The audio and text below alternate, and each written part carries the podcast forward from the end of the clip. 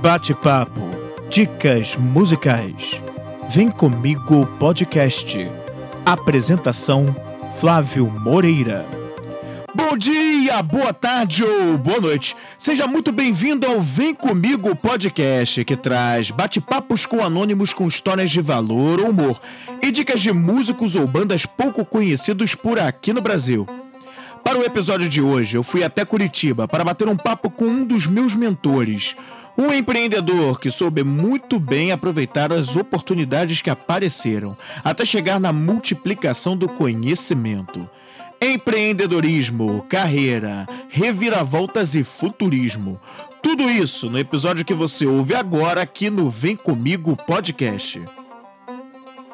Bom, a gente está começando aqui mais um podcast Vem Comigo. Eu sou Flávio Moreira e eu tô aqui com o, nesse, nesse primeiro episódio aí da segunda temporada com uma pessoa aqui que é para mim um mestre do marketing. Ele vai se apresentar aqui, é o primeiro podcast feito dentro de uma churrascaria também. Ele vai se apresentar agora. Qual é o seu nome, sua idade e de, e de onde você vem? Tudo bem, meu amigo? Cara, estamos, não podia ser diferente, né? Numa churrascaria aqui em Curitiba. Meu nome é Olímpio Araújo Júnior, eu trabalho com marketing digital, sou curitibano. É, já morei em alguns outros lugares aí, mas basicamente minha vida toda está aqui em Curitiba, né? Eu tenho 41 anos, é, e trabalho com marketing digital desde 1999. Fui um dos primeiros aí do Brasil nessa área. Hoje já, já está completando quase 18 anos, né? De, de mar, só de marketing digital bastante tempo, né, Olímpio? E, e, eu já sei, né, dessa história, já sei até bem, mas a galera que ainda tá te conhecendo agora, muita gente já te conhece, mas tem gente aqui que talvez não saiba da tua história. Apesar de você tá, estar no ramo do marketing há muito tempo, você não começou pelo marketing, né? Você veio de uma área completamente diferente que não tem nada a ver diretamente com o marketing, não é mesmo? É, eu, na verdade, eu, eu trabalhei desde criança praticamente na área comercial, né? Mas ah, aos 22 anos eu entrei na faculdade de Geografia. E naquela época o meu objetivo era trabalhar como gestor ambiental. É, era o, a profissão da moda, inclusive era uma coisa que eu gostava muito. E eu escrevia para vários jornais, revistas sobre, sobre marketing, sobre gestão ambiental, né? E nessa época eu tive a ideia, eu comecei a acessar a internet ali em 97, mais ou menos, a internet estava começando ainda no Brasil. E, e de repente eu descobri que era possível eu descobri que era possível é, desenvolver um site, né? publicar os conteúdos que você escrevia na internet. Eu achei interessante porque no jornal você você, publica, você publicava num dia, quem não lesse naquele dia virava fralda de cachorro. Né? O cara não, não, não lia no, depois.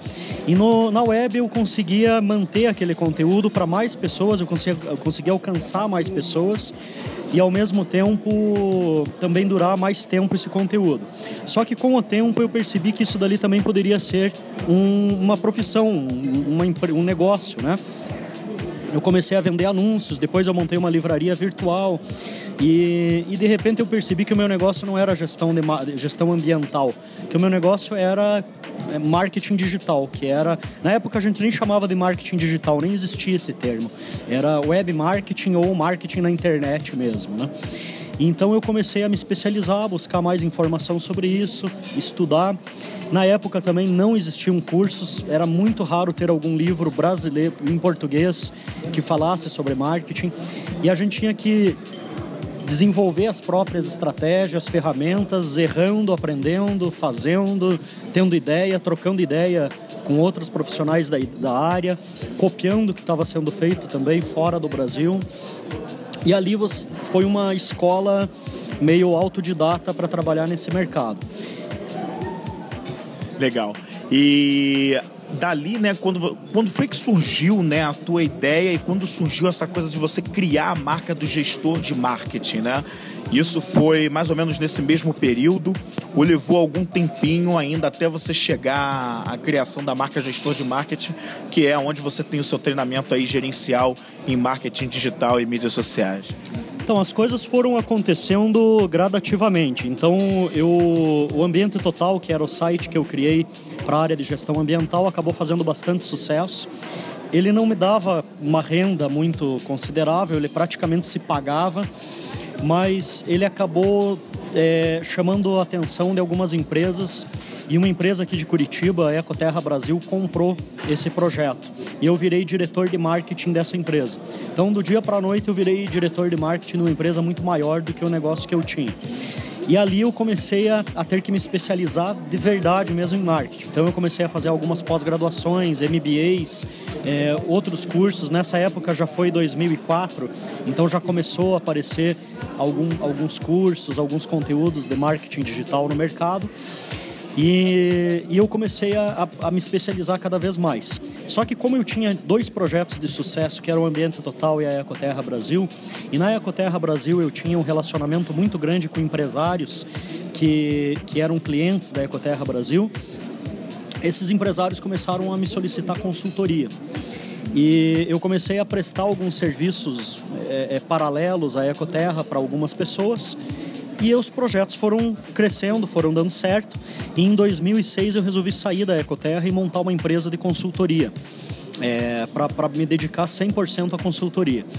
E, e, eu acabei avisando, eu mandei um e-mail para toda a minha rede de contatos da Ecoterra avisando que eu estava saindo da Ecoterra. 15 minutos depois eu comecei a receber um monte de mensagens de empresas multinacionais, empresas de todo tipo, que queriam me contratar ou como consultor ou para trabalhar realmente dentro da empresa. E a, e a coincidência, é, coincidência ou não, assim, que acabou me trazendo até aqui hoje, como professor, inclusive, é que uma das propostas era da Fundação Getúlio Vargas, da FGV, aqui do Paraná, do ISAI FGV, né, o Instituto Superior de Administração e Economia, e não era a melhor proposta, na verdade. Eu acho que talvez até fosse uma das, das menos interessantes, assim. Só que eu acabei percebendo que eu poderia crescer muito mais em conhecimento, em experiência dentro da, da, da FGV do que em uma das outras empresas que estava me propondo fazer um trabalho interno lá. E, e, e, eu acabei aceitando essa opção e eu virei é, responsável por oito áreas, oito departamentos dentro da FGV aqui do Paraná, do ISAI, né? E, e, a gente não tinha um cargo, porque a FGV é uma fundação, o ISAI é um instituto. E você não pode ser chamado de gerente ou de diretor porque não existem esses cargos dentro. Geralmente são coordenadores, supervisores. E aí tinha o cargo de gestor. Tinha não, daí eu criei o cargo de gestor, porque eu achava que gestor era uma coisa mais é, é, é, que, que, que, falava mais sobre o que eu fazia. Porque eu não era um coordenador, não era um supervisor, eu gerenciava várias áreas da, da, da FGV. E então, o termo gestor, ele, ele não é um cargo. Gestor é uma pessoa que gerencia alguma coisa. Se você gerencia um pequeno negócio, você é o gestor daquele negócio. Se você é um assistente de alguma coisa numa empresa, mas existe um projeto específico que está sobre sua responsabilidade, você está gerenciando, você é o gestor daquele projeto. Então, eu gosto do termo gestor justamente por isso, porque ele identifica pessoas que gerenciam um projeto de marketing mas que ele não precisa ter um cargo específico como gerente, diretor ou, ou seja lá o que for. E, e ali eu acabei registrando o domínio gestor de marketing. Mas na época eu nem tinha cursos, nada. Eu fazia eu, eu, inclusive eu, o meu único cliente era a FGV. Eu trabalhava em tempo exclusivo para eles. É, eu tinha uma equipe de funcionários contratados pela minha empresa que trabalhavam lá dentro. E, e eu não imaginava o que eu ia fazer depois. E mais tarde, quando eu saí da FGV, eu montei uma empresa chamada Curitiba Business School, que eu vendi em 2008. Então, de 2006, não, eu, eu, eu montei em 2008 e vendi em 2010.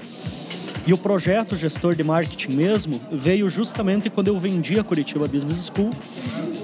Nessa época, nesses dois anos com a Curitiba Business School, eu já estava ministrando os meus cursos só que como eu vendia a marca e a empresa, eu não podia usar mais a marca. Eu precisava de uma nova marca e eu não tinha. E eu tinha o domínio gestor de marketing. Eu falei, cara, na falta de criatividade eu vou usar gestor de marketing mesmo. e virou o domínio e a marca. Então foi meio por acaso, foi não, não foi uma coisa totalmente planejada.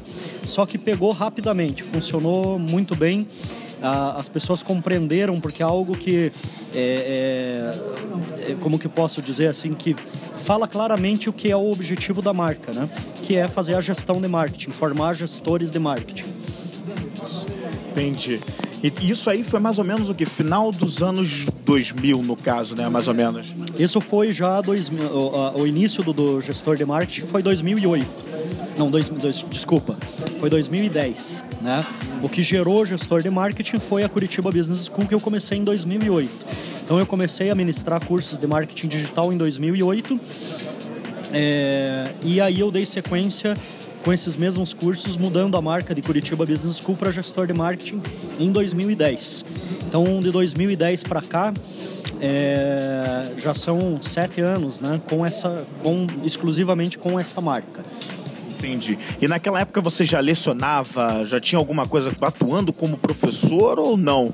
Foi você mergulhou direto no teu projeto, né, com essa coisa de passar ali, passar ensinamento, ser alguém ou ser um tutor então, o interessante é o seguinte, eu sempre quis ser professor, né? Tem bastante professores da minha família, minha mãe é professora. Eu sempre gostei. E a minha faculdade que eu fiz era de bacharelado e licenciatura em geografia. Então eu sou bacharel, eu sou, eu sou registrado no CREA, inclusive, que é o Conselho Regional de Engenharia, né? É, como geógrafo, mas eu sou licenciado também. E daí na licenciatura a gente aprende da aula, né? E logo que eu saí da faculdade, eu dei aula durante um ano, mais ou menos, em um projeto de geração, emprego e renda nas favelas de uma cidade chamada Ponta Grossa, aqui no Paraná. Uma cidade de 120 mil habitantes, mas é uma cidade assim que tem um, um, um número muito grande de favelas e umas e um, pessoas muito carentes mesmo, né? Então eu entrei nesse projeto até porque eu já trabalhava na Secretaria de Meio Ambiente é, da Prefeitura durante uns três anos nessa época e eu também trabalhava diretamente com o pessoal da área de reciclagem, né? De, então era um pessoal mais carente. E eu entrei nesse projeto e trabalhava como professor lá, né, é, de jovens e adultos mais tarde, é, eu comecei a dar palestras do meu projeto Ambiente Total, então eu rodei o Brasil dando palestras do, do Ambiente Total. E depois, quando eu entrei na Ecoterra Brasil, eu parei. Eu organizava eventos de outras pessoas. Quando eu entrei na FGV, eu, eu organizava os eventos da FGV, os cursos da FGV, mas eu não lecionava. Eu voltei a lecionar mesmo só em 2008. E outra experiência que eu tive também é que eu fiz o mestrado em educação. Eu não cheguei a concluir o mestrado, mas eu fui convidado na época, eu ganhei uma bolsa como aluno especial do mestrado. E fui para a Alemanha também para começar um curso lá na área de educação, de geografia também. Então eu tinha uma vivência já na área educacional, né? não era algo que, que era estranho para mim. E, e isso facilitou muito quando eu comecei a ministrar os meus cursos também. Ah, entendi. E quando você começou o gestor de marketing, né, e já já já, já tava com essa já tinha essa, essa certa bagagem, né? Você, o que que o, o que que o gestor de marketing tinha de início de cursos, né? Quais eram os temas? Já era formação de gestor de marketing com mais alguma coisa? O que que tinha de conteúdo por lá? Bom, e como era também, né, o site naquela época? Era vídeo aula, como funcionava? Então, eu, eu comecei com cursos presenciais, né? O tempo da Curitiba Business School, por exemplo, eu tinha um, em torno de uns 20 professores que trabalhavam para mim é, praticamente todas as semanas ministrando cursos e tinha mais uns 100 professores para projetos especiais. E eu era um dos professores que também ministrava cursos. E ali eu trabalhava com cursos, eu comecei a trabalhar com os cursos de marketing digital ali em 2008 já, mas o meu, os meus principais cursos eram de negociação estratégica comercial, de planejamento e comunicação e marketing para marketing tradicional, é, de gestão de vendas e na área de marketing de relacionamento. E é engraçado que foi uma época que eu, que eu tive que criar esse mercado. Não existia essa demanda para cursos de marketing digital. As pessoas não estavam procurando pra, por isso. Inclusive, 2006, 2004 a 2006, mais ou menos, você convencer as empresas a trabalhar com marketing digital era um absurdo, era muito difícil. Então, eu estava começando a educar o mercado, eu quase não tinha concorrência, é, é, os meus cursos vendiam feito água. E nesse momento eu percebi que a procura por cursos de marketing digital era maior do que a procura por, por, por cursos de os outros cursos que eu fazia e não tinha concorrência. Então eu comecei a desenvolver novos cursos focados em outras ferramentas. Eu tinha quatro cursos, um era de gestão de e-commerce, outro era sobre Google, chamava Google como ferramenta de marketing, outro era de formação de analistas de mídias sociais e o outro era de planejamento de marketing digital, que se transformou, juntou todo esse conteúdo e se transformou no curso atual, que é o formação de gestores. Só que eu estava num ritmo muito doido. 2010 e 2011, é... só para você ter uma ideia, 2010 eu cheguei a ter mais de 4 mil alunos só aqui em Curitiba. Eu tive, eu fazia, o meu curso durava uma semana. Eu tive 62 turmas no ano, num ano que tem 52 semanas, né? Levando em consideração semanas que tem feriado e tudo mais, é, tinha semana que eu dava aula manhã, tarde e noite. Então, é, foi um ritmo muito pesado. E daí eu comecei a estafar, né? Eu cheguei num ritmo que eu falei, cara, eu não posso abrir mão desse faturamento que eu estou tendo, eu não posso abrir mão dessa demanda de mercado que está acontecendo, porque eu não tinha ainda praticamente concorrência. E eu também não dou conta de fazer tudo isso sozinho. E eu já tinha trabalhado na FGV com a FGV Online. E eu também já tinha gravado cursos numa empresa de cursos online, que era transmissão via satélite, chamada DTCom. Eu dava muita entrevista para TV, então eu conhecia muito estúdio é, de gravação, tudo mais. Eu já estava ligado em como precisava. Mas eu fiquei um ano e pouco tentando pensar como que eu ia fazer para viabilizar para gravar esses vídeos, né? E nessa época não tinha curso em videoaula no Brasil. Os cursos geralmente eram plataformas onde você, você fazia com PowerPoint e baixava arquivos de PDF para ler. Então você mesmo ficava passando o PowerPoint que o professor deveria passar e lendo o PDF. Isso era um curso online, né? Ou era feita transmissão via satélite que eram os cursos daí em videoaulas, mas eram por satélite, não eram porque a internet também era muito limitada no Brasil. Muitas cidades assim, se o cara comprasse um curso online, ele não conseguia assistir. E isso, com o tempo, a tecnologia foi melhorando e foi facilitando isso. E quando chegou em, no início de 2011, final de 2010, eu cheguei à conclusão que, como já tinha YouTube rodando com tranquilidade e tudo mais, que dava para fazer. E, e, eu desenvolvi a minha própria metodologia, como seriam as minhas aulas, como seria o atendimento. Para você ter uma ideia, não tinha plataforma de curso online. Tinha um Moodle, que era uma plataforma que não era legal assim para fazer o formato que eu queria fazer. Então eu tive que aprender a programar e eu desenvolvi a minha própria plataforma. É, eu ficava até 4 horas da madrugada estudando programação e, e fazendo o negócio. E eu consegui ali em torno de um mês e pouco, eu desenvolvi a minha plataforma e gravei o meu primeiro curso e coloquei no ar. E foi uma loucura, porque eu não imaginava que aquilo ia vender, eu não tinha parâmetro, eu não tinha com quem me, em quem me basear, falar, ah, fulano de tal já vende curso online e está ganhando dinheiro. Tinha, tinha cursos online naquele outro formato, em vídeo aula não tinha.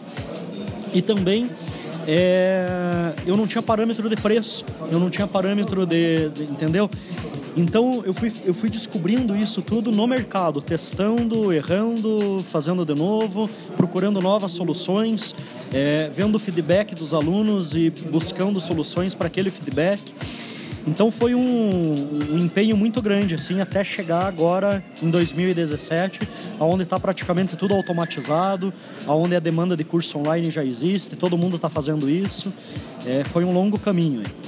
É. Você até tocou num assunto interessante, que é essa questão de como eram os cursos online, é, até num passado, de certa forma, recente, né? Eu me lembro que eu mesmo fiz, fiz aulas online de faculdade, passando PowerPoint lá no, no, no ambiente da intranet da, da faculdade, e que era bem estranho. Eu mesmo tinha um certo preconceito com o curso online, Sim. uma certa dúvida. E foi justamente o teu curso, né, pela maneira que ele, da maneira que ele, que ele, que ele vinha, que mudou um pouco a minha cabeça, mudou bastante a minha cabeça com relação a isso. Um amigo meu, que é o DJ Cleanto, lá no Rio de Janeiro, que até participou do bate-papo na nossa primeira temporada, me indicou teu curso, na época, em 2013. E aí eu vi o primeiro vídeo, que você deixava um vídeo demonstrativo com uma aula, e aí eu vi, eu fiquei fascinado, eu praticamente na hora comprei o curso e falei, cara, eu vou fazer. E eu fiquei maravilhado com aquilo que eu nunca tinha visto, um curso online naquele formato. Um vídeo, aquela coisa toda, né? Que é bem diferente. É, e, e é engraçado porque é, você veja, as, as ideias, as grandes ideias, elas surgem justamente de uma necessidade. Eu tinha várias necessidades. Eu, eu desenvolvia um modelo de curso é, em sala de aula que eu, que eu chamava, era uma metodologia de consultoria coletiva. Não era um curso. Eu interagia muito com os alunos. Eu falava, como que eu vou fazer isso no online para continuar oferecendo a mesma qualidade, não só de conteúdo, mas de interação, né? Então eu consegui procurar formas que não tinham no mercado disponíveis para solucionar o meu problema. E eu fui desenvolvendo isso. E hoje esse modelo que eu criei lá em 2011 é replicado aí pelos outros e tem muita gente que acha que isso daí veio da Gringolândia. Tem muita gente que atribui, ah, foi o fulano Beltrano, o gringo não sei das quantas dos Estados Unidos que inventou a fórmula não sei do que lá. Eu já fazia isso muito antes dos caras, né?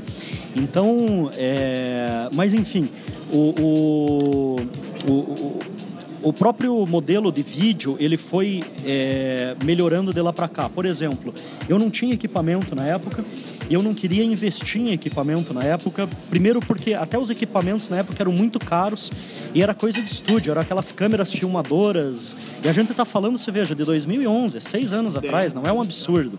Parece que está falando de antigamente, né? Hoje em dia você compra câmera com qualidade de cinema por milão no Mercado Livre, entendeu? Naquela época custava 20 mil reais uma câmera.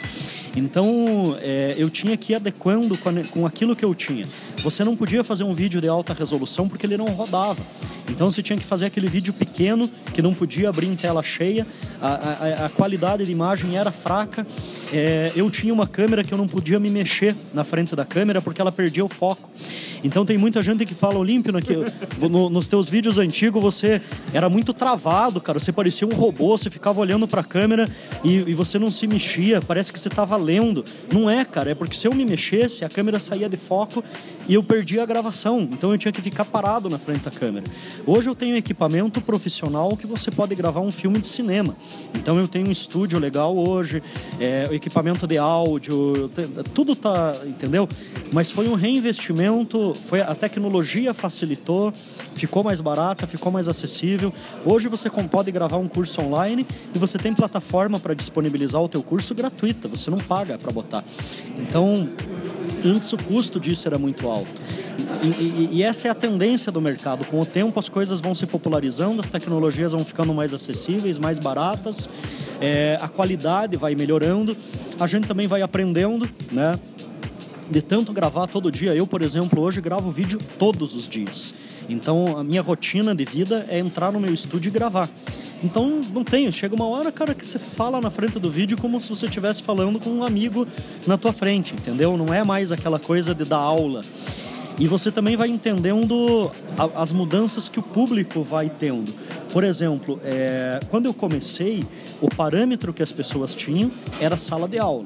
Era o professor sério, o professor formal, de paletó, falando de uma forma toda certinha. Se eu fizesse o que eu faço hoje nos meus vídeos, que eu sou bem porra louca, falando besteira, falo palavrão e, e, e erro e, e dou risada e tudo mais, cara, não teria o mesmo impacto, entendeu?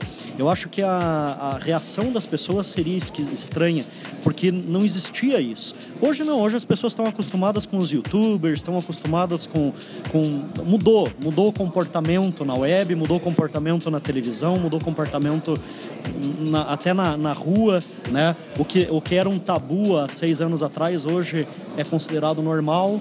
Então tudo isso foi alterando. E a gente tem que ir acompanhando essa evolução. Eu vi que é, realmente, e hoje mais importante nesses vídeos você faz é que você consegue se mexer, né? Que agora acabou aquela coisa. Eu me lembro que eu peguei a época do teu curso que você era mais parado, eu não sabia que era pela questão do foco da câmera, dessa mudança. É, bom, você acompanhou toda essa coisa, você é um, bom, é um empreendedor, um cara que foi, deu a cara tapa para tentar fazer e foi errando, aprendendo e tentando. Tem muita gente que tem aquela coisa do medo do fracasso, aquela tem uma certa barreira, não pode mostrar o fracasso, não quer fracassar e se trava, não segue adiante. Queria que você comentasse um pouquinho aí do como foi isso. Quer dizer, todo mundo vê o Olímpio hoje e acha, ah, pô, o Olímpio tá aí, o cara é famoso, tem a Harley Davidson dele, tem a casa dele, né, tem não sei o que, tá aí fazendo vídeo, mas você já fracassou muito, imagino eu. E é a parte que o pessoal não vê, né? O que, que você aprendeu com tudo isso e. Cara, a vida é uma montanha russa, né? Cheia de altos e baixos, né? Eu, felizmente, assim, nunca tive é, a, aquele fracasso de quebrar, assim, mas eu já cheguei no fundo do poço em alguns momentos, porque a gente depende de várias conjunturas, eu costumo dizer isso. O teu negócio pode ser excelente, você pode ter uma puta ideia, você pode ser um cara batalhador, faz tudo certinho, honesto, certo, de repente vem uma crise mundial e ferra com você, né? Então, eu, por exemplo, passei pelo menos por duas fases assim. A primeira fase que eu tive é que o meu o meu primeiro empreendimento, a minha primeira empresa, na verdade, foi muito antes do marketing digital, muito antes de tudo isso, que eu montei uma empresa de representação comercial com 17 anos de idade. E, e na época eu, eu não tinha estudado nada ainda, nada, nem curso formal, nem informal, nem faculdade, nada. Eu saí do segundo grau e montei uma empresa. E eu achava que ter um negócio era comprar por um preço e vender por outro. Hoje, inclusive, eu mostro isso na minha mentoria de gestão. É, e hoje eu tenho, inclusive, formação para mostrar isso. Né? Eu tenho três MBAs, tenho é, é, experiência de mais de 20 anos como empresário e tudo mais. Mas na época eu não sabia nem com quem aprender isso. E, e de repente eu ganhei, comecei a ganhar um monte de dinheiro. Com 19 anos eu tinha 30 funcionários, tinha três carros na garagem, tinha casa. E daqui a pouco eu não, eu não sabia. O dinheiro entrava por um lado, saía por outro e não tinha controle nenhum disso. E eu cheguei num momento que eu vi que a minha empresa não estava dando retorno nenhum e a dívida ia começar a acumular. Eu consegui controlar isso, vendi carro, paguei conta e tudo mais, mas eu falei, velho, não está dando certo. E, e, e, imobilizei a minha empresa, não cheguei a fechar, não quebrei, não fiquei devendo para ninguém, infelizmente, mas eu imobilizei a empresa e fui trabalhar de funcionário de novo. E, numa, e, e num momento eu tinha uma empresa, estava bem, estava com um carro legal, estava com casa. No outro dia eu estava de balconista numa livraria, entendeu? Tentando buscar uma outra alternativa para me reerguer. Eu acho que todo empreendedor tem uma história parecida com essa, de chegar lá naquele e nesse momento, eu fui, eu fui indo tanto pro fundo do poço, cara, que chegou uma hora, meu, que eu não tinha dinheiro para eu, eu tinha que escolher se eu, se eu almoçava ou se eu jantava. Entendeu? Literalmente, isso não é, não é, é, é figura de linguagem, né? É, eu até brinco que hoje eu tenho 80 quilos, na época eu cheguei a pesar 49 quilos, cara.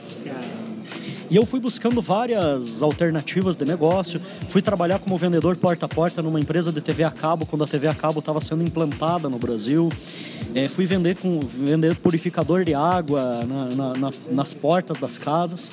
E aí eu acabei descobrindo nos purificadores, por incrível que pareça, uma outra, alterna uma outra possibilidade numa empresa aqui de Curitiba e virei representante dessa empresa e essa empresa me ajudou voltar para a área de representação comercial, reerguer meu negócio, ganhar dinheiro de novo e me reposicionar.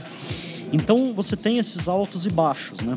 Quando eu entrei no, no marketing, eu, eu, assim, eu tive uma carreira praticamente de sucesso em quase tudo que eu fiz.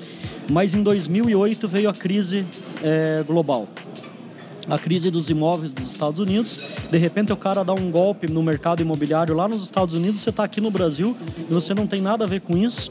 Como a crise agora da, gerada pela Petrobras, agora 2015 e 2016, quanto empresário que tinha tudo para dar certo, que não teve, não tinha nada a ver com esse negócio, e de repente o cara sofre o impacto da economia e, e quebra o negócio do cara porque e, e, é algo que ele não tem controle, não tem o que ele possa fazer para resolver aquela situação, porque é um, é um, é um fator externo. Né? E na crise de 2008 e 2009, eu tinha montado a empresa Curitiba Business School, estava indo de vento em popa, vendendo horrores, e os nossos clientes eram multinacionais, governos, inclusive a gente tinha até Petrobras, Correios, é, é Compagás, tinha empresas públicas que a gente dava treinamento, né? E treinamento e consultoria. E numa hora para outra, essas empresas todas cortaram os investimentos. Todas, literalmente todas. E eu tinha estrutura, tinha é, escritório, sala de aula, professores, funcionários, tudo para manter. E de um mês para o outro, literalmente não tinha nenhum centavo de faturamento para manter tudo isso. Ah, e eu brinco assim que a minha sorte é que eu, eu, eu perdi 500 mil reais só naquele momento tá? E eu falo, cara, eu fiquei muito feliz de ter 500 mil reais para perder, entendeu? Porque se eu não tivesse, eu estaria, eu, eu não sei, eu ia estar endividado até hoje, né? E ali foi um momento que eu tive que de novo ficar na corda bamba, porque você não pode entrar no, por exemplo, num numa negócio de um órgão de defesa do consumidor, num CEPROC da vida, nem como pessoa jurídica e nem como pessoa física. Porque se você entrar por causa de 50 reais, você não consegue crédito em lugar nenhum mais. E para manter a minha empresa funcionando, porque eu sabia que a crise ia passar. Eu já tinha passado por outras crises financeiras no mercado. É, mas para manter a minha empresa funcionando, eu precisava de crédito no banco, porque eu precisava muitas vezes ir lá e pegar empréstimo para pagar a folha de pagamento, para pagar a estrutura. E enquanto isso, eu tinha que reestruturar a minha empresa, mantendo tudo funcionando e, e, e, e, sem entrar no vermelho, para não. Então eu tive que cortar tudo que você puder imaginar dentro de casa, cara. Era arroz e de repente, de, de, de um ano para o outro, eu estava andando de carro importado, morando numa casona enorme, é, com um padrão de vida de, de classe AA, é, que 1% da população tinha. No outro dia eu estava contando dinheiro para comprar arroz e feijão e, e pão para tomar café, entendeu? É, é, era, era tudo limitado para poder não é, entrar no vermelho, para poder passar pelo aquele período de crise pesado e mais tarde reerguer. E nesse momento foi um momento que eu aprendi muito a fazer gestão de custos, a manter uma empresa enxuta.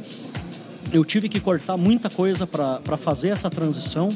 E daí, quando a crise passou, eu voltei muito mais forte do que era.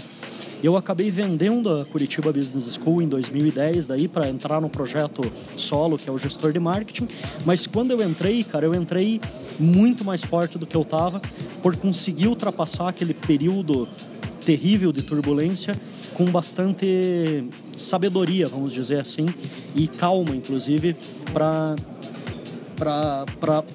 para poder buscar soluções para aquela situação. Legal, bacana. É, quer dizer, houve uma surra aí, né? Uma que você tomou e aprendeu na, nessa, nessa adversidade para fazer, superar tudo isso, né? Te ensinou bastante tudo isso aí. É, exatamente. Eu acho que, na verdade, eu, eu acompanho empresários aí de todos os setores, empresários pequenos, grandes, e, e às vezes a gente conta uma história dessa daí e fala, nossa, cara, o cara é foda. Mas eu não fui o único. Tem centenas de histórias por aí de pessoas que passaram pelas mesmas coisas que eu, alguns que conseguiram enxergar o mesmo caminho que eu e hoje tão, continuam bem ou se reergueram, e alguns que não conseguiram por talvez até por falta de capacitação, por falta de, de experiência no mercado, é, por querer arriscar de, de repente, né? Que às vezes também a gente corre esse risco de, de arriscar é, é, que, que as coisas não vão piorar e a coisa piora cada vez mais. Então, é, tudo isso faz com que alguns acabam sobrevivendo e alguns não.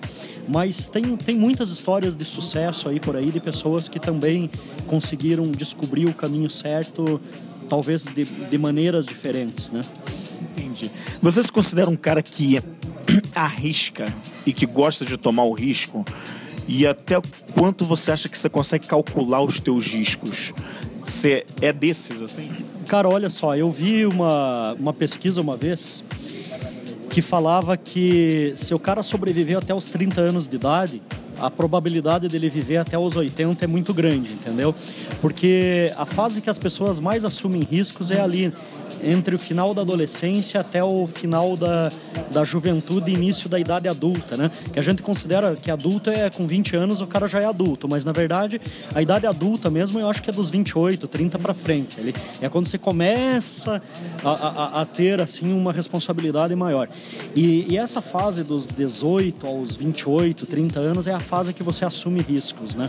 Depois com o tempo você pode perceber que toda pessoa começa a ficar mais prudente, até pela experiência, pelo calejamento, né? E, e eu me incluo nisso, assim.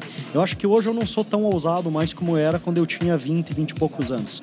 Eu, parece que você é meio imortal quando você é jovem, né? Tanto que quem, geralmente quem fica planejando a guerra são os, os generais que, né, são os, e mandam os de 18, de 20 anos para a luta, que é o cara cara que tá cheio de hormônio, que tá, né? O cara que fala, não, eu vou lá, vou lutar, vou detonar todo mundo e volta sem uma perna, né?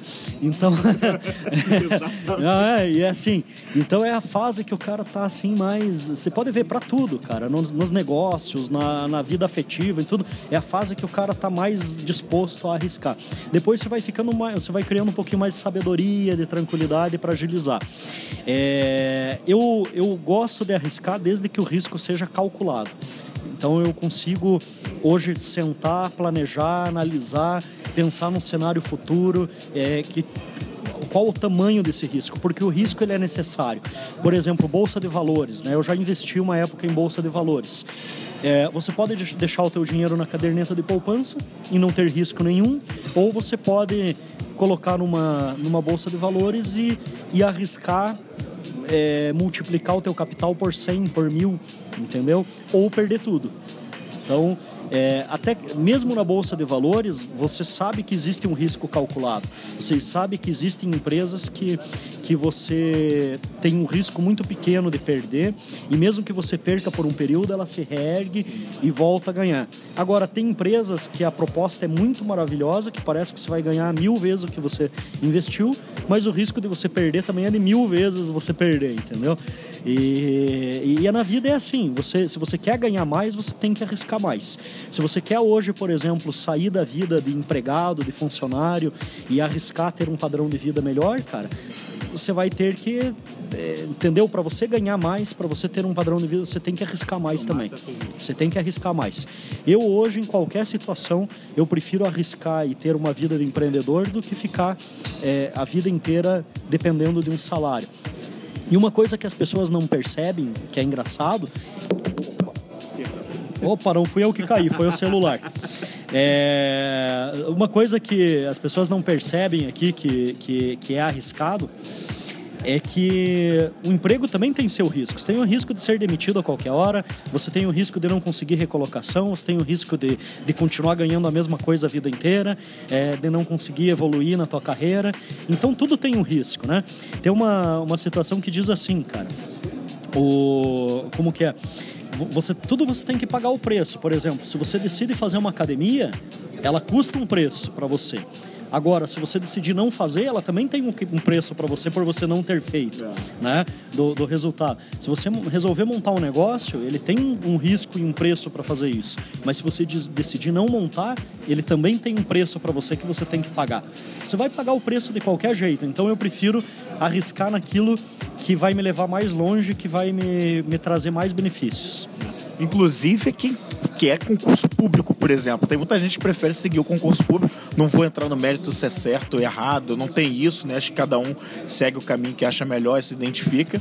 Mas até concurso público você não tem a garantia que muita gente acha que tem, né? Por exemplo, imagina quem está na Petrobras hoje, em determinados cargos, né? Que achou um tempo atrás, ah, passar para a Petrobras, a coisa, vou estar tá lá, isso aqui é, é segurança. E olha o que aconteceu com a Petrobras e até outros setores públicos também. É, eu te diria que não é só nem, nem isso, cara. Eu cansei de ter de encontrar pessoas, inclusive já tive vários alunos que tinham cargos, inclusive cargos muito bons, que a gente fala de concurso público, pode ser o cara que ganha um salário mínimo com concurso público, ou pode ser o cara que ganha 30 mil por mês, né?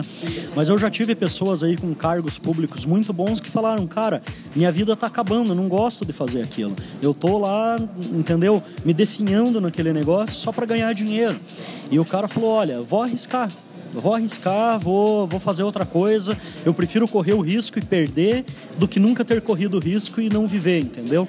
Então, é, tem essa situação também. Eu acho que isso vai de pessoa para pessoa. Assim como tem pessoas que passam no concurso público e são felizes e não querem outra vida e gostam do que estão fazendo, inclusive, e beleza. Então, o, o, que a pessoa não pode é seguir um caminho, e daí não é nem questão de concurso ou não, é qualquer profissão. Quanta gente às vezes segue uma profissão que não gosta? Eu já conheci advogado que abandonou e que era advogado bem sucedido e que deixou de ser advogado e virou mecânico de moto. E hoje tem uma oficina de customização de moto e talvez nem ganha tanto quanto ganhava quando era, eh, quando era advogado, mas o cara tá super feliz, o cara não troca aquela vida por nada. Então, correr o risco também não depende é, é só de você falar, ah, eu vou ser mais bem sucedido financeiramente, eu vou ganhar mais dinheiro. Às vezes depende de você falar, eu vou arriscar fazer uma coisa que eu gosto e ser mais feliz do que eu sou hoje. Então, eu hoje não trocaria nem para ganhar mais do que eu ganho, que seria difícil eu ganhar mais do que eu ganho, mas eu não trocaria o que eu faço hoje por um emprego qualquer, seja lá ele o que fosse. Entendi. Você faz às vezes alguns posts lá no, no, no Facebook que de certa forma são até motivacionais mesmo, são coisas para a pessoa refletir, parar para pensar. Você já alguma vez pensou em de repente seguir alguma coisa em paralelo dentro da tua carreira ou até aproveitar o próprio gestor de marketing para uma coisa voltada para coaching de pessoas ou não? Você de repente nem pensa nisso e gosta de fazer isso mais de uma maneira bem espontânea mesmo? É, eu não. Na verdade, a, a, é, o meu trabalho, de certa forma, é ajudar as pessoas. Eu costumo dizer o seguinte, cara. Hoje em dia você. Não importa o que você faça na tua vida, que tipo de produto você tem. Se aquilo não for bom para as pessoas, é, você não vai ter sobrevivência no mercado. Então você pode ser bom porque você curte fazer isso, porque você quer realmente ajudar as pessoas, ou você pode ser bom por egoísmo, porque você fala, se eu não for bom, eu não vou conseguir o meu objetivo. Mas você tem que ser bom. É, eu gosto gosto de ajudar as pessoas, eu gosto de ver o resultado das pessoas, de, delas terem um resultado melhor na vida delas, na carreira, mas eu não tenho perfil para ser coach, entendeu? É, até porque é, é, o meu negócio não é motivar o tempo todo. Eu fiz, por exemplo, uma mentoria agora no final de semana na minha casa com um grupo de, de pessoas aí, de empreendedores, e eu falo claramente, cara, se eu tiver que dar um tapa na tua cara e falar você está fazendo errado, entendeu? Eu vou fazer isso. E, e quando eu faço alguma coisa motivacional, é porque eu acredito naquilo mesmo. Então, quando eu dou um conselho motivacional, é algo, muitas vezes é aquela coisa que eu estou falando para mim mesmo e estou repartindo aquilo com as pessoas. Eu estou escrevendo aquilo para que eu possa me lembrar daquilo ou de uma experiência que eu tive e estou repartindo aquilo para as pessoas. É, o meu negócio é ajudar os empreendedores a, a, a, desenvolverem os seus negócios através do marketing e conseguirem alcançar o resultado deles. É, se eu faço isso num formato de coach ou não, é indiferente para mim, desde que o cara consiga alcançar o resultado dele. Eu acho que o coach é muito importante. Eu, por exemplo, tenho uma coach que me ajuda e que já me abriu os olhos em muitas coisas. Agora, eu não sei se eu teria perfil para ser um coach. Eu acho que eu sou meio ogro demais para fazer isso. Pois é, você tem a caverna do ogro, fala que você é, é, é, o ogro, é engraçado, é engraçado tudo isso. E eu queria até voltar a falar um pouquinho, a gente vê aí o marketing digital, a gente vê as diversas transformações acontecendo ao longo desses últimos anos, acontecendo de maneiras cada vez mais rápidas. O Facebook, que um tempo atrás muita gente achava que não ia durar muito, daqui a pouco o Facebook acaba, ele está aí sempre se renovando e tá com tudo aí, adaptando ferramentas de outras mídias sociais. Qual o futuro do marketing digital que você acha, assim, para daqui a, sei lá, por exemplo, uns cinco anos, nem vou muito longe? Você acha que o Facebook vai estar tá reinando? Vem alguma coisa nova por aí? E quais são as tendências? É conteúdo em forma de vídeo? É conteúdo em outras... O que, que você pensa aí disso tudo? Cara, teve alguns anos, teve uma plataforma, e é engraçado isso. Tem uma, uma coisa que eu ensino é que para um projeto dar certo, ele também tem que levar em consideração a conjuntura cultural e tecnológica da época. Tem ideias muito avançadas num determinado momento que naquele momento não funcionam porque não casam com a cultura ou com a tecnologia daquele momento. E teve um, alguns anos uma, uma plataforma que, se, que era uma rede social era uma rede social é, de realidade virtual. Mas ela não era uma realidade virtual como a gente tem hoje, que você coloca um óculos e pode ver. Você criava um avatar, criava um bonequinho e você tinha todo um mundo virtual lá dentro, aonde você vivia. Você podia fazer compra, você podia comprar roupa, trocar de roupa, você podia fazer um curso lá dentro com o teu avatar. Mas era um, parecia um videogame, entendeu? Então aquilo teve, tinha gente que gostava muito, mas não pegou, tá? Eu acho que o próximo passo do marketing digital é a realidade virtual. É, tanto através desses óculos de 3D hoje, onde nós poderíamos estar aqui conversando como se um tivesse de frente para o outro, cada um sentado no sofá da sua casa com óculos de, de realidade virtual. Mas um negócio que eu vi ontem, se eu não me engano, no jornal, que eu achei sensacional, foi aquele candidato a presidente da França que esteve em sete cidades diferentes através de holograma, cara. E o holograma era perfeito, parecia que era o cara que estava no palco. Eu falei, cara, eu, eu não imaginava que a tecnologia de holograma estava tão avançada desse jeito. Então, eu imagino hoje, por exemplo, como que é, eu, hoje eu dou um curso online com vídeo aula. Por que, que daqui um ano, ou menos tempo do que isso, ou dois anos, não sei, ou cinco anos, eu não posso fazer um curso é, de, de, de marketing digital por holograma, cara. E eu posso aparecer na sala da tua casa ensinando você e não é mais vídeo, é um holograma. Imagine que loucura isso, cara. Então eu acho que essa é, esses são os dois futuros do marketing digital: a realidade virtual, onde você vai poder. E hoje existem óculos que você monta de papelão, coloca o teu celular como lente e você vive a realidade virtual ali assistindo aquilo. Existem óculos próprios para isso, mais sofisticados que você compra e o holograma, cara, que é daqui a pouco as pessoas vão estar na tua frente ensinando você, apresentando. Você vai poder assistir um show de humor, por exemplo, ou uma banda de rock tocando na sala da tua casa, por holograma. Imagine que loucura isso. É, interessante. É. O que, que você acha que o marketing digital não substitui em relação ao marketing ali cara a cara, o presencial? O que, que você acha que nunca vai mudar? Você tem uma opinião sobre isso? Algo que é desse jeito e não adianta que mídias sociais ou que a gente tem de tecnologia não substitui. Cara, eu acho que em termos de conhecimento, de aprendizado, de conteúdo, o marketing, o digital, não vou nem chamar de marketing digital, o, mundo digital, ele é até superior do que o presencial, tá? Um curso, por exemplo, você vai assistir uma palestra, um curso, se você não aprender ali naquele momento, você não aprende mais, você tem aquele período. E a gente sabe que o teu cérebro não consegue captar todas as informações que estão ali. Num curso online, por exemplo, você assiste o vídeo quantas vezes você quiser, até você gravar. E você ainda pode tirar a dúvida com o professor. No meu caso, muitos cursos não podem. Mas no meu, por exemplo, o cara ainda me manda por WhatsApp as dúvidas e eu respondo para ele por mensagem de voz. Então essa interação hoje do, do digital, cara, é, é muito boa. Agora, culturalmente, as pessoas ainda gostam do contato humano. Então, por exemplo, a mentoria que eu fiz no final de semana aqui na minha casa. É, o fato de você estar tá ali com seis pessoas, sete, eram sete pessoas na tua frente, fazendo um brainstorm, trocando informação, um dando dicas sobre o projeto do outro, tirando aquela dúvida que talvez não surja quando o cara está lá na casa dele. É, esse contato humano, relacionamento, tomar um cafezinho junto, ir lá almoçar junto. Esse contato humano não tem como substituir nem pelo holográfico, né? Hum. Então, é, isso é algo que vai continuar existindo. Então, algumas pessoas achavam, por exemplo, que o livro ia acabar por causa do e-book e, e os livros aumentaram as vendas, aumentaram as vendas hoje. É, as pessoas acharam que os cursos presenciais iam acabar por causa do curso online. Não, o curso online está levando as pessoas a, a, a quererem fazer mais o presencial. Então, as pessoas nunca leram tanto como elas leem hoje por causa da internet. As pessoas nunca tiveram tão informadas hoje é, sobre política, por exemplo, por, como por causa da internet. Então, e, e outra, é, tinha uma, uma história de que a internet ia é, separar as pessoas. Hoje, por exemplo, você só está aqui comigo almoçando e batendo papo porque a gente se conheceu pela internet. Exatamente. A internet está aproximando pessoas que antes talvez nunca se conheceriam ou não se aproximariam.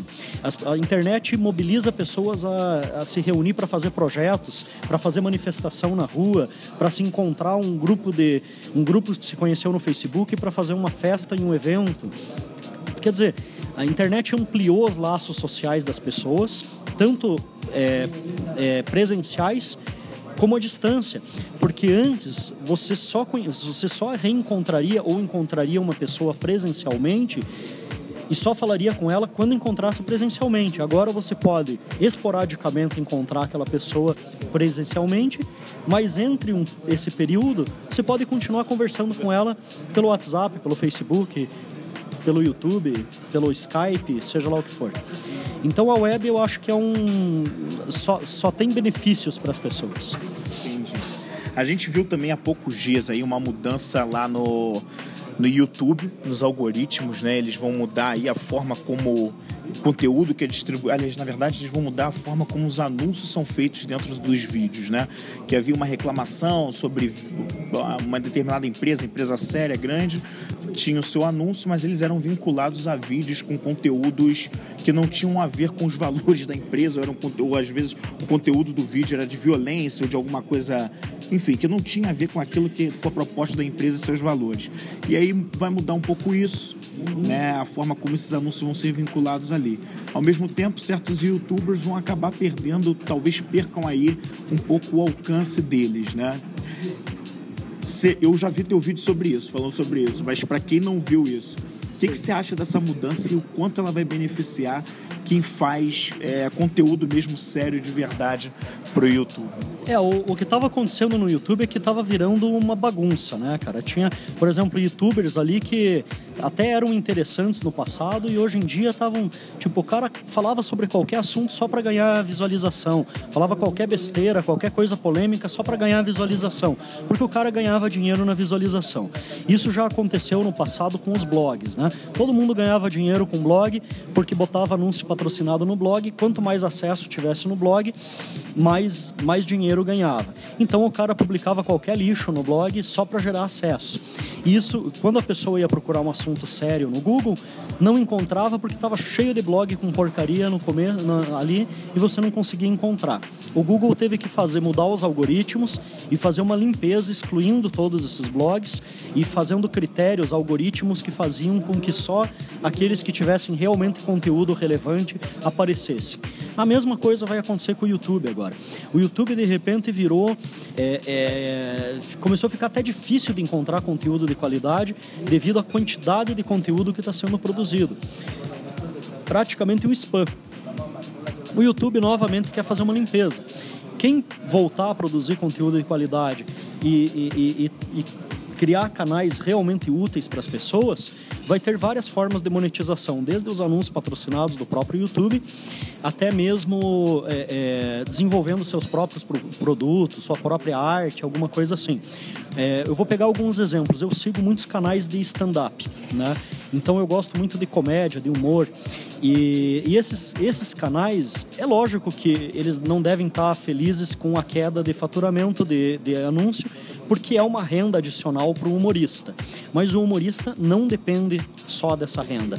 Então ele vai continuar fazendo vídeo de qualidade, cada vez mais de qualidade, porque aquele vídeo ajuda a vender o show dele, ajuda a vender o DVD dele, ajuda a vender outros produtos que ele lance, ajuda a colocar ele na mídia e talvez ganhar publicidade direto. É, esse é outro ponto também, que muita gente não sabe. Os grandes youtubers, eles não dependem da publicidade exclusiva do YouTube. Eles também têm anunciantes que colocam produtos muitas vezes. É, o cara a, acaba abrindo portas para eles no cinema, no mercado editorial, escrevendo livro, é, fazendo shows, participando da televisão. Muitos youtubers foram trabalhar na TV ou como atores ou até mesmo como roteiristas, é, diretores, inclusive. Então tem uma, uma gama gigantesca de oportunidades que o YouTube oferece. É, outro ponto é que eu acredito que isso eu não falei lá no vídeo, que o YouTube também está utilizando isso como uma desculpa para reduzir o repasse de dinheiro para os YouTubers, porque o YouTube já está completando, já completou 10 anos de existência e até hoje não teve lucro por incrível que pareça. O YouTube é o maior canal de streaming de vídeos do mundo. Se a gente fosse comparar com uma mídia, é a maior mídia do mundo e não consegue ganhar dinheiro até hoje. Então, eu imagino que isso também do repasse é meio que uma desculpa para falar, cara, nós estamos pagando muito para essa galera, está todo mundo ficando rico nas nossas costas e a gente não está ganhando dinheiro. Então, teve youtuber aí que chegou a cair 90% a, a renda direta de publicidade do YouTube, não a renda indireta, porque eles ganham dinheiro com outras coisas, como eu já falei, né? Nossa, caramba. É interessante. Olha, o Olímpio, eu fiquei assim, ele não sabe, né? Eu vou até falar aqui agora, mas você, eu considero você um dos meus mentores, porque eu realmente aprendi e aprendo muito contigo diariamente aqui, não só sobre marketing, mas sobre as várias coisas que você comenta lá, sobre reflexão e tal. Gostei muito desse bate-papo, foi demais, assim, gostei demais. Assim, foi um negócio que eu adorei fazer. E o Olímpio é uma pessoa acessível, cara. Uma vez uma menina botou lá num comentário: Ah, Olímpio, às vezes eu fico meio sem graça de chamar. Eu falei: Não, eu até respondi ela: Não, o Olímpio é super acessível. A gente está aqui, eu vim aqui a Curitiba, consegui bater um papo com ele, é muito tranquilo. Você tem essa coisa de, de, de querer se reunir com as pessoas, de, de ser próximo das pessoas, né? Você não tem. É, eu acho que a gente nunca pode perder esse contato humano, né, cara? E é isso que te mantém no mercado. Eu, é engraçado que eu tive a oportunidade de conviver com pessoas muito importantes, por exemplo, é, bilionários mesmo. Tô falando nem de milionário, de bilionários, né? É, o fundador do, do, do Boticário, Miguel Krisner, fundador do Positivo, Oriovisto Guimarães, cara que tem fortuna de 4, 5 bilhões ou mais, né? É, fundador da LL, Wilson Delara, fundador da Embraer, Oriovisto, no, o Ziri Silva, uhum. e centenas de outros que eu não vou citar aqui no tempo da FGV, no tempo da Ecoterra. E uma coisa que eu aprendi com esses caras, por incrível que pareça, todo mundo acha que esses caras, nossa, o cara é um grande empresário, é bilionário, é não sei o que, inacessível. Eram pessoas humildes, acessíveis, de fácil conversar. É lógico que eles não podem atender todo mundo, porque também não tem nem como, né, cara? Mas assim, é, é, e sempre ali, próximos dos seus funcionários, próximos das pessoas. É, eu, por exemplo, a gente, eu conheço, tem um restaurante aqui em Santa Felicidade, que até era pra gente ir lá, que a gente acabou vindo aqui, o Madalosso. É uma grande, o Madalosso hoje é uma indústria, ele é o maior restaurante da América Latina, eles servem mais de 10 mil refeições por dia. É, é um negócio gigantesco, parece um shopping center o restaurante, e eles são donos de mais uns seis ou sete restaurantes além daquele dali. Tudo aqui em Curitiba? Aqui em Curitiba. Eles têm mais de mil funcionários, se eu não me engano, e a última vez que eu vi uma notícia sobre isso, o faturamento deles era de um bilhão. Um restaurante, entendeu? De um bilhão. E eles têm outras indústrias relacionadas ao, ao, ao restaurante ali que fornecem, né? Enfim. Cara, você chega lá, a dona Flora, que é a dona do restaurante, tá, ela trabalha até hoje na cozinha. E ela vai lá, ela, às vezes ela está servindo cafezinho para pro, os clientes. Uh, o comendador lá, que é um dos donos, está lá cuidando das mesas, vendo os garçons trabalhando. O filho delas, o Lalo, que é meu amigo, fica na porta distribuindo ticket para o pessoal entrar. A neta delas está trabalhando no caixa. É, a família inteirinha, tô falando desses que são os mais chegados, mas toda a família trabalha no restaurante em alguma coisa. Tem gente lá cuidando do estacionamento, entendeu? E os caras ganham bilhão, não é? Então, a, você nunca pode perder o contato humano com as pessoas, o contato com o teu negócio, com os teus clientes e, e, e, e principalmente não pode perder a humildade, né, Eu acho que o fato de você ter ou não ter dinheiro, de você ter uma posição maior do que é, de, de, uma posição no sentido de status, de cargo maior do que a dos outros, não te torna melhor do que, do que ninguém. E, e aí vem outros casos, tipo o comandante Rolim da TAN, né, que todo mundo conhece, virou case, que ficava cumprimentando cada um dos, dos, das pessoas que entrar nos aviões. E assim vai, cara. A maior parte dos casos de sucesso são feitos por pessoas que são humanas. Que, que têm relacionamento com seus clientes. Com... Como eu falei, nem sempre dá para atender todo mundo, infelizmente. Mas quando você tem oportunidade, é, é uma pessoa como você, não muda nada. E você tem que ser o melhor possível com ela, né? Isso aí, muito, muito, muito bacana. É, eu vou fazer uma provocação aqui, que é um negócio que você gosta bastante de falar. Você tem um recado para os gurus aí, os gurus que estão por aí. Você sempre tem um recado para eles. Então, cara, eu acho assim, foi engraçado até. Eu, um dia eu falei de um cara aí que. que é, é, eu acho que tem alguns caras no mercado que a gente chama aí os gurus do marketing, né? Que o problema é que os caras fazem promessas aí que não podem cumprir, eles acabam criando grandes expectativas que frustram muito as pessoas. Eu acho que o, o mercado, o destino, a vida cuida desses caras sozinho, né? Quem faz o negócio errado, uma hora não tem como você colher coisa certa plantando coisa errada. Basicamente é isso. Agora, é, eu até brinquei um dia lá que teve um fulano que começou a mudar de estratégia, começou a querer é, parar de fazer as picaretagens dele e meio que mudar de posicionamento. Eu falei, cara, se aquele fulano começar a vender o produto dele de forma certa, sem enganar as pessoas, sem. Eu, até eu faço questão de ser amigo dele, entendeu? Porque eu acho que todo mundo tem direito a, a, a admitir que errou e falar, cara, vou, vou fazer a coisa da forma correta agora. E, e ao mesmo tempo, se o cara tá fazendo o negócio do jeito certo, a gente tem mais é que apoiar e aplaudir, falar beleza, né? Agora, se o cara tá fazendo do jeito errado, meu amigo, não vai ter. Não espere que eu seja bonzinho com o sujeito, não espere que eu vou passar a mão na cabeça ou que eu vou ficar quieto em cima do muro. Vou denunciar, vou meter o pau mesmo, entendeu? Porque, cara, é, é, quando, quando tem uma empresa fazendo uma coisa errada, seja lá de qual setor, ela está prejudicando os clientes, ela está prejudicando a sociedade e ela também está prejudicando seus concorrentes e o mercado. O cara que está enganando as pessoas, a, a, às vezes alguém fala, ah, Olímpio, você não tem nada a ver com isso. Claro que eu tenho a ver com isso. Esse cara está estragando o mercado onde eu trabalho. Ele me atingindo ou não, não importa. Ele está sujando o mercado que eu trabalho. Ele está fazendo as pessoas acreditarem que todo mundo que trabalha com marketing digital é picareta igual ele. E não é, né? Tem muita gente séria e tem como em qualquer mercado. Em qualquer mercado, mercado de varejo, industrial, política, é, marketing, marketing multinível, tem os sérios e tem os errados, né? Tá certo. A gente está encerrando aqui esse bate-papo. Como eu falei, o Olímpio é um mentor para mim. Gostei muito de bater esse papo pra, é, com ele. Agradeço a, pres a, presença dele. Você tem um recado final aí para a galera que está empreendendo, está iniciando um negócio? O que, que você gostaria de passar de mensagem para a galera que está ouvindo isso, ou que quer mudar de carreira, quer fazer um negócio que realmente ama, não está feliz com o que está fazendo e que quer fazer diferente? É, primeiro, não vá pelo modismo, não faça só porque os outros estão dizendo que essa é a profissão da moda ou que é o negócio que agora vai dar dinheiro. Ah, o primeiro erro do cara é começar a querer empreender porque ele acha que ele vai ganhar dinheiro com aquilo. Daí ele vai fazer uma coisa que ele não gosta ou que ele não entende, e geralmente ele não entende porque ele não gosta, né? Porque quando você gosta de uma coisa, você vai estudar aquilo. Né? Eu, por exemplo, sabe, eu curto bastante moto, então é, eu tenho vontade, talvez, de um dia, não sei, não está ainda num planejamento concreto meu, de ter um negócio relacionado a motos, né? Mas não sei, mas é uma coisa que eu curto, eu estudo, eu vou pesquisar, eu leio o tempo todo, eu entro na internet, eu vou nos encontros de motoqueiro, eu tenho moto. Então eu curto isso. Se eu tiver que montar um negócio relacionado a isso, eu já tenho dois critérios que vão me fazer ajudar a provavelmente entrar no sucesso. Um é algo que eu faço por prazer, porque eu gosto. O outro é algo que eu entendo, porque como eu gosto, eu vou procurar me capacitar. Então, primeiro, faça o que você gosta. Segundo, se capacite para fazer bem feito. Vai buscar capacitação. Vai no Sebrae, vai em, em faculdades, em cursos livres, em eventos, na internet. Não tem dinheiro para pagar curso? Entra no YouTube, entra no Google, começa a pesquisar. Tem conteúdo sobre tudo hoje na internet. Não tem desculpa para você não aprender. Se você curte, você vai aprender, porque você vai pesquisar com prazer. E, e é impressionante como tem pessoas transformando coisas mais que você fala, cara, não é possível, velho, que o cara tá ganhando milhões com uma bobagem daquela.